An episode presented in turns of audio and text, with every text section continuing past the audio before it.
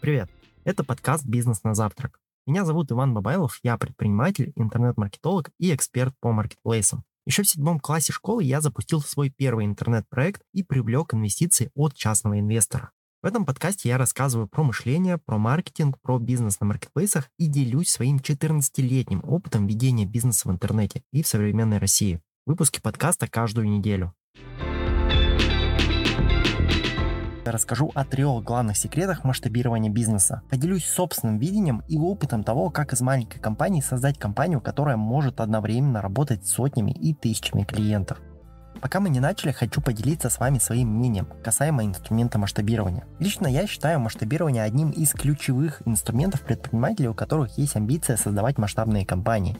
Сразу скажу, что мы у себя в компании прямо сейчас тоже находимся на этапе масштабирования. И прямо сейчас, по сути, в прямом эфире я изучаю эту тему. И частью знаний сегодня с вами и поделюсь. Для контекста и для понимания, что я в этой теме действительно что-то понимаю, расскажу поподробнее. Когда-то мы начинали с работы с несколькими клиентами. Потом мы научились работать лично и начали работать одновременно с несколькими десятками клиентов. Сейчас мы отладили процессы и работаем уже с сотнями клиентов в один момент. Следующий наш этап – это масштабирование до работы с тысячами клиентов. Мы в этом направлении работаем, и у нас уже есть первые успехи и отличная динамика. И как раз своими наблюдениями и опытом я и хочу с вами сегодня поделиться.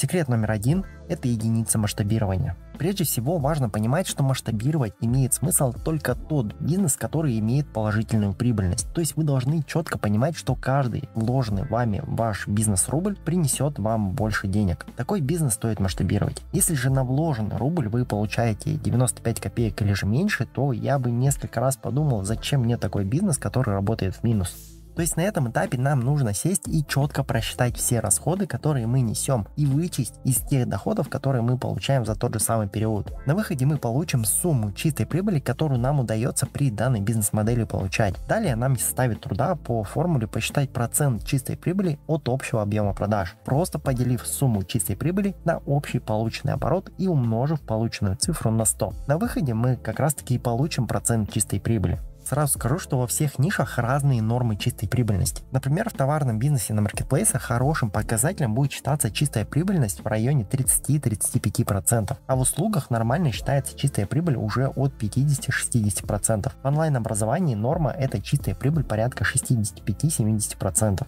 Далее, когда мы поняли, что работаем в плюс, то следующий наш шаг это определение нашей единицы масштабирования. Если по-простому, то единица масштабирования это что-то в вашем бизнесе, что нужно фокусно увеличивать, и благодаря этому ваш бизнес будет расти. Например, в товарном бизнесе единицей масштабирования может являться увеличение инвестиций в закуп товара, или же, например, наращивание вложений в продвижение товаров. В услугах и обучении единицей масштабирования, как правило, является вложение в трафик и в рекламу. Кстати, в товарном бизнесе тоже вложение в маркетинг и в рекламу часто оказывается очень эффективной единицей масштабирования, которую многие продавцы упускают из внимания.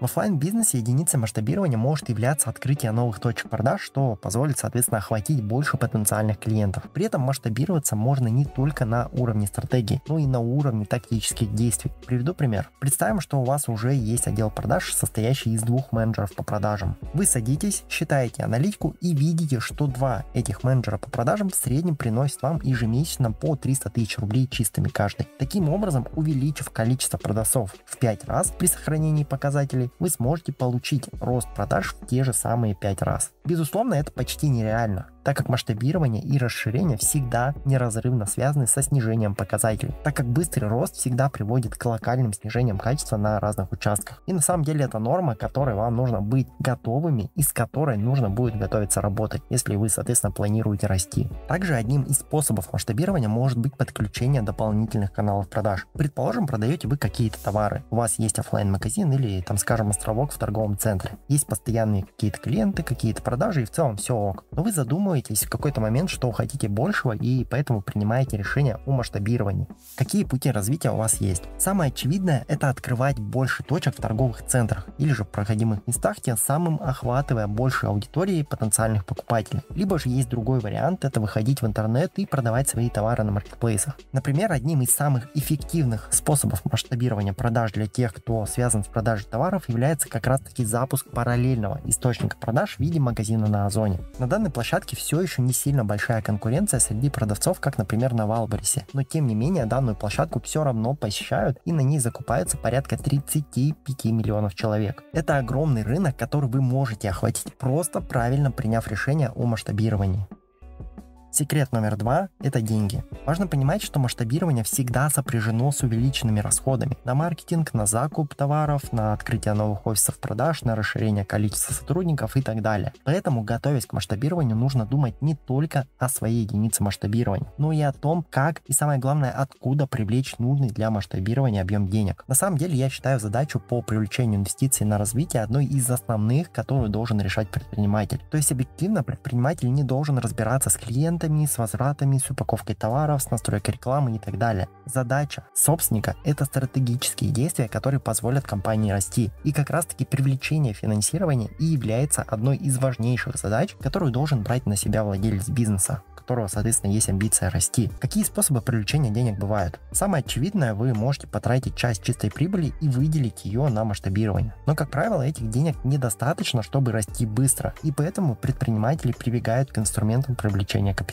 Самое простое – это банковское кредитование. Почему это просто? Да потому что банки дают кредиты под относительно небольшие проценты. При этом вы сохраняете долю в собственном бизнесе и не размываете свою долю в основном капитале, так как банки не берут доли в бизнесе в обмен на деньги. Вы привлекаете деньги, выплачиваете проценты и спокойно себе масштабируетесь. Следующий способ – это привлечение инвестиций. Самое простое здесь – это идти к друзьям, к родственникам и знакомым, запрашивая деньги. Тут условия могут быть совершенно любыми, на которые вы сможете договориться. Самое оптимальное – это брать деньги под процент, так как отдавать долю в бизнесе – это не самая оптимальная стратегия. Тем более, если ваш инвестор не будет принимать какого-то активного участия в развитии вашего бизнеса, а поучаствует только деньгами. Еще один способ – это нетворкинг. То есть это заходить в бизнес-клубы, в клубы инвесторов, проходить VIP-обучение и периодически рассказывать на них про свою компанию, то есть делиться своими цифрами, успехами и невзначай вкидывать информацию, что вы прямо сейчас находитесь в поиске денег, которые вы готовы взять под процент на определенный срок. И если кто-то из ваших собеседников как раз таки в этот момент будет думать, куда бы вот им пристроить свои деньги, чтобы они работали, он или, соответственно, она могут обратить внимание на ваше предложение. Способ на самом деле неплохой, он работающий, но нужно выделять на него прям время и регулярно им заниматься.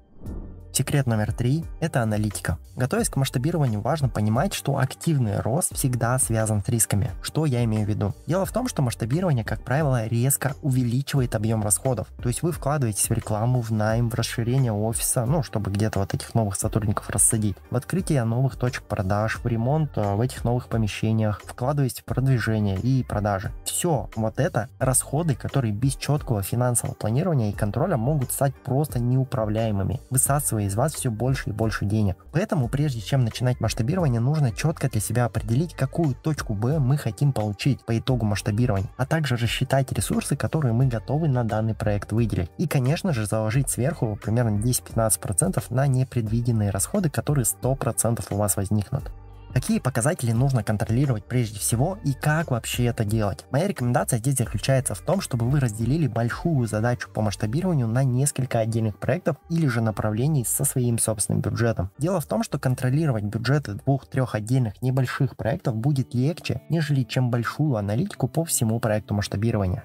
Какие конкретно показатели контролировать? Прежде всего нужно отслеживать плановые и фактические траты по каждому направлению. Далее считать отклонение факта от плана в процентах. По итогу аналитика должна сводиться к самому главному показателю – росту прибыли вашего бизнеса, так как масштабирование завязано на рост какого-то ключевого показателя. И аналитика как раз таки и должна ответить нам на вопрос, растет у нас данный показатель и дает ли, собственно, масштабирование тот результат, на который мы рассчитывали. Если оно дает тот результат, то, собственно, продолжать рост. Если же нет, то садиться и пересмотреть пересматривать стратегию действий, накидывая новые гипотезы для проверки.